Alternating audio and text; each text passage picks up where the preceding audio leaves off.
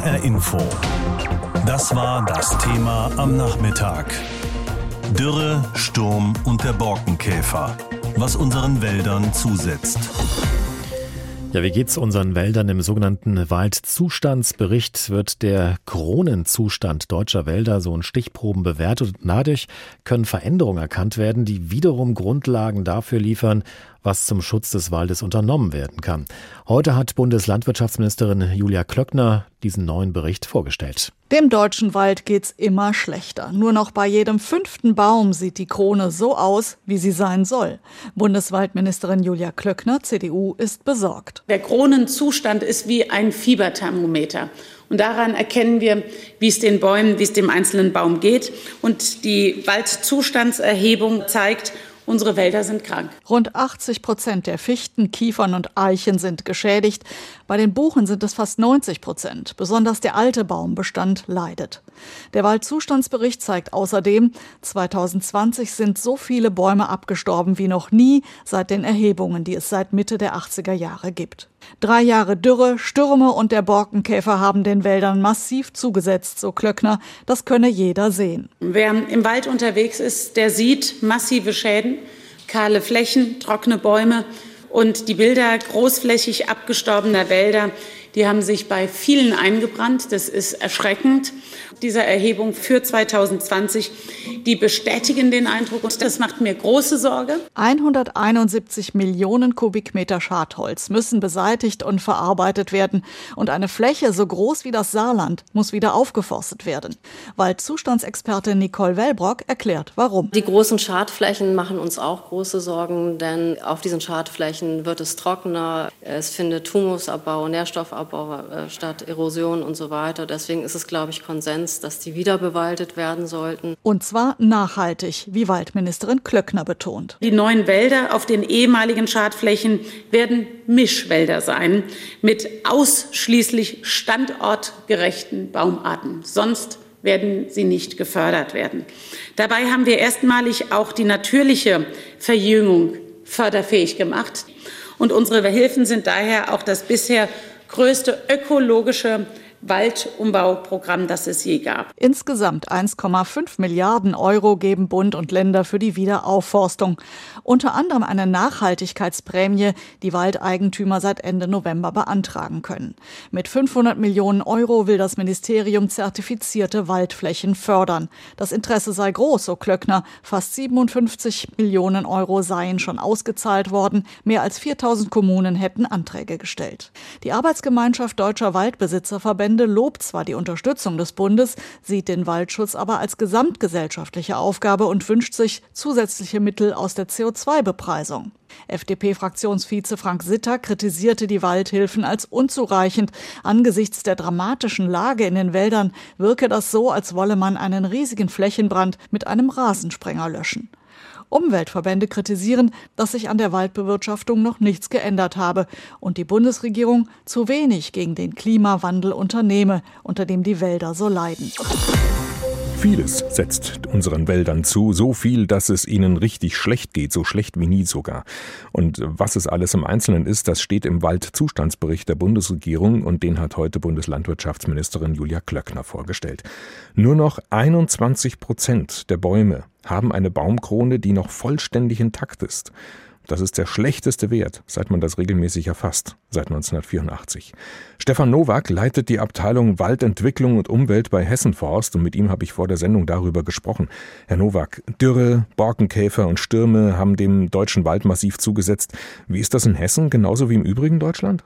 Ja, leider sieht die Situation in Hessen ähnlich aus wie im gesamten Bundesgebiet. Hessen ist vielleicht sogar im Vergleich der Bundesländer noch stärker betroffen. Also Ausgegangen ist das Ganze ja aus im Jahr 2018 von dem Windwurfereignis im Januar und dann der erfolgenden Borkenkäferkalamität und anschließend das schöne, heiße und trockene Jahr, was uns allen noch gut in Erinnerung ist. All das hat im hessischen Wald gewaltige Spuren hinterlassen und ja, das Schadgeschehen läuft leider immer noch weiter. Und besonders betroffen davon sind die Fichte und die Buche, heißt es. Warum eigentlich gerade diese beiden Bäume? Ja, das sind beides Baumarten, die relativ schnell auf Wasserstress reagieren. Ich sag mal, nicht dahingehend, dass jetzt beide Baumarten sofort absterben würden, aber der Vitalitätszustand verändert sich natürlich und insbesondere die Fichte ist dann sehr empfänglich für Borkenkäfer. Bei den Buchen ist es ein bisschen anders. Die vertragen sicherlich den Hitzestress auch nicht so gut wie die Fichten, aber dort ist die Schadsituation dann häufig so, dass eben Pilze unter Umständen dann virulent werden und die Buchen dann langsam zum Absterben bringen. Kann man das so ein bisschen vergleichen mit, äh, wie wenn sich ein Mensch schlecht ernährt, das schlägt sich aufs Immunsystem nieder und er ist nicht mehr so widerstandsfähig? Könnte man den Vergleich machen? Ja, mit Sicherheit. Also wenn Sie es jetzt mal auf die Fichte übertragen, die Fichte kann in der Regel, wenn sie gut wasserversorgt ist, mit entsprechendem Harzfluss auf Borkenkäfer reagieren.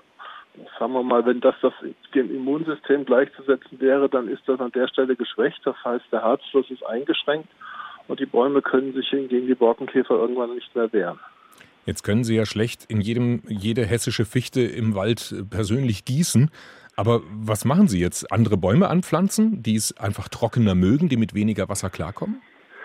Ja, das ist sicherlich eine Alternative, die wir ganz eng ins Auge fassen müssen. Das andere ist natürlich, dass wir die Baumarten, die wir natürlich in unserem Wald auch erhalten wollen, wir haben ja einen Auftrag für die heimische Buche, sie möglichst eben dorthin zu bringen, wo wir glauben, dass sie noch in Zukunft dann standortgerecht ist und sie auch äh, überleben kann. Und das sind dann natürlich die mittleren und höheren Lagen in Hessen. Äh, und die tieferen Lagen, ja, da müssen wir uns dann alternative Baumarten einfallen lassen. Das kann die Kiefer sein, das kann die Eiche sein, das können, wenn wir bessere Standardbedingungen haben, Edellaubholzarten sein. Aber wir versuchen das natürlich durch ein sogenanntes Programm Mischwald für morgen so zu puffern, dass wir mit möglichst vielen Baumarten das Risiko verteilen. Jetzt gibt es ja einiges an Fördergelder, 1,5 Milliarden Euro in etwa, die eben bereitstehen für den kommunalen und auch den privaten Wald. Wie würden Sie das Geld am besten einsetzen in Hessen? Wenn man die 1,5 Milliarden, die der Bund jetzt bereitstellt, die ja nicht in Gänze äh, für die Wiederbewaldung vorgesehen sind, äh, und Sie rechnen das mal mit der Schadfläche von ungefähr 280.000 Hektar hoch, dann ist es gerade mal ein Betrag von etwa 5.500 Euro.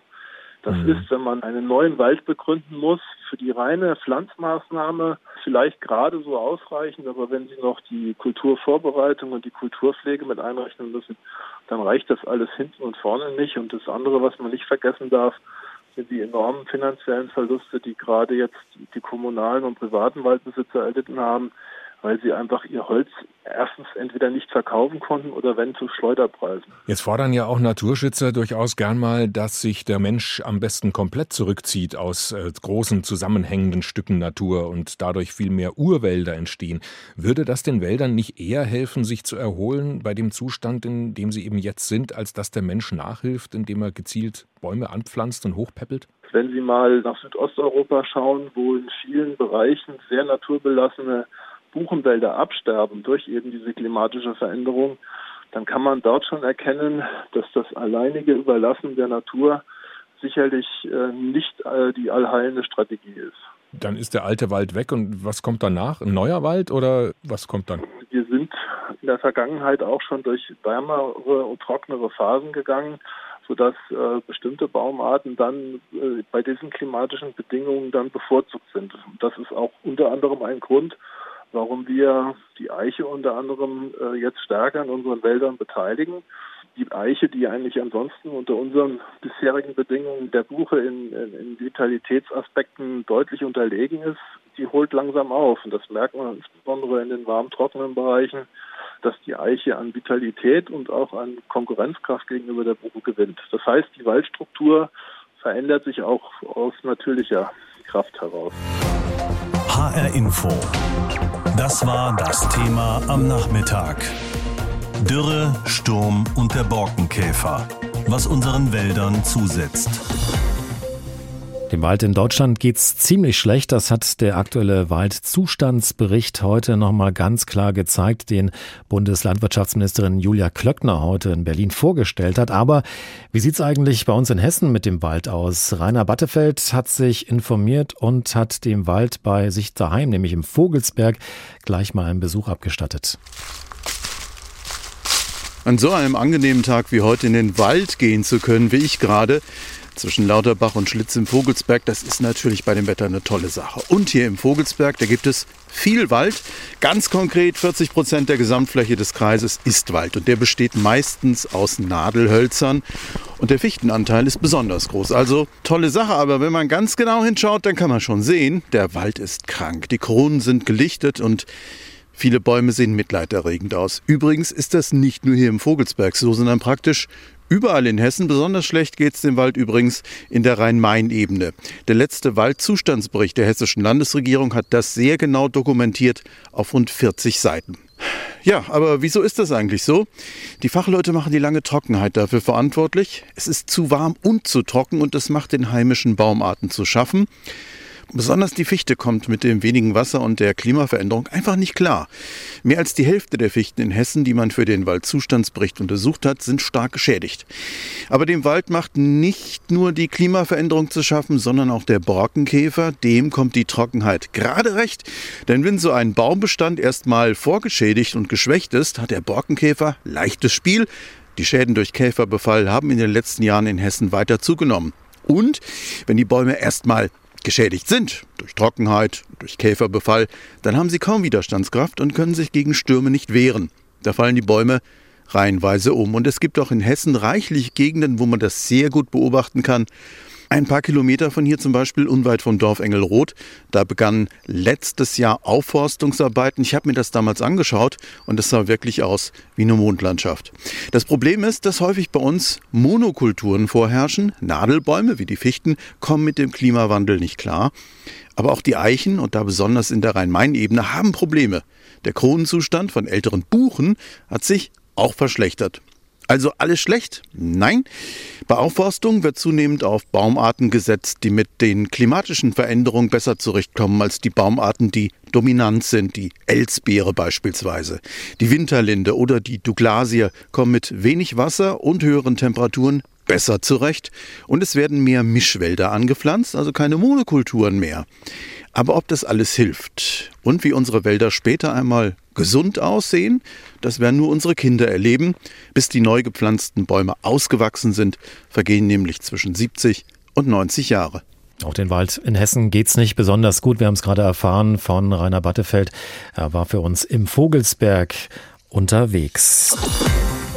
Wir haben gesprochen über den Wald in Hessen und in Deutschland generell und wie es ihm geht. Denn heute hat die Bundesregierung den neuesten Waldzustandsbericht vorgestellt und in dem steht, dass es dem Wald in Deutschland so schlecht geht wie noch nie, seit man das überhaupt erfasst, systematisch seit 1984. HR Info. Meinung. Dazu von unserer Hauptstadtkorrespondentin Birgit Schmeitzner. Ein Waldspaziergang, frische Luft mit genügend Abstand zu den anderen. In diesen Corona-Zeiten haben viele diese kleine Flucht hinaus ins Grün für sich entdeckt. Ein Ort der Erholung. Hier blitzen Sonnenstrahlen durchs Blätterwerk, dort huscht das Eichhörnchen den Ast entlang. Ruhig ist es. Und es ist gut, dass Bäume nicht schreien können, denn wenn sie es könnten, wäre es vorbei mit Ruhe und Beschaulichkeit.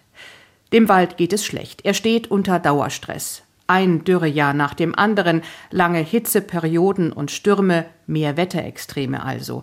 Dazu Luftverschmutzung und dann auch noch Schädlinge wie die Borkenkäfer, die sich durch Rinde und Holz der Bäume bohren. Nur noch jeder fünfte Baum steht gesund da mit voller Krone. Schaut man sich die Absterberate an, wie viele Bäume stehen zwar noch, sind aber innerhalb eines Jahres abgestorben, wird einem ganz anders. Die Kurve für die Fichte schießt fast senkrecht nach oben. Das darf niemanden von uns kalt lassen. Denn so ein Wald ist mehr als eine schöne Kulisse für den Sonntagsspaziergang. Hier wird Holz produziert und Grundwasser gefiltert und gespeichert. Der Wald bindet klimaschädlichen Kohlenstoff, reguliert den Niederschlag, reinigt die Luft und ist Lebensraum für viele Pflanzen und Tierarten. Der Klimawandel bringt das alles in eine Schieflage. Bäume entwickeln sich nun mal anders, viel langsamer als Pilze oder Insekten, und das heißt, sie können sich auch nicht so schnell an veränderte Umwelteinflüsse anpassen. Und wir sind noch immer nicht gut darin, dieses sensible Ökosystem wieder in ein Gleichgewicht zu bringen. Förderprogramme von Bund und Ländern helfen, Die 500 Millionen Euro Nachhaltigkeitsprämie des Bundeslandwirtschaftsministeriums etwa. Gut investiertes Geld, um wieder aufzuforsten, und zwar so, dass die Wälder stressresistenter werden. Mischwald statt Monokultur, Baumarten, die besser mit Trockenheit klarkommen. Aber auch wenn 500 Millionen Euro nach einem großen Batzen Geld klingt, bei den kleinen Waldbesitzern kommen davon ein, 200 Euro an, gerade mal eine Anerkennung, was sie für die Gesellschaft leisten. Die Gesellschaft, wir alle, sollten mehr tun, weil unser Verhalten das Klima verändert, so wie wir leben, heizen, fahren, konsumieren. Der Wald, dieser von uns so geschätzte Erholungsraum, leidet darunter. Dabei ist er, wenn wir ihn wieder gesunden lassen, ein wichtiger Verbündeter gegen die Erderwärmung. Birgit Schmalzner und ihr Kommentar zu dem Thema Dürre, Sturm und der Borkenkäfer, was unseren Wäldern alles zusetzt. HR Info. Das Thema. Wer es hört, hat mehr zu sagen.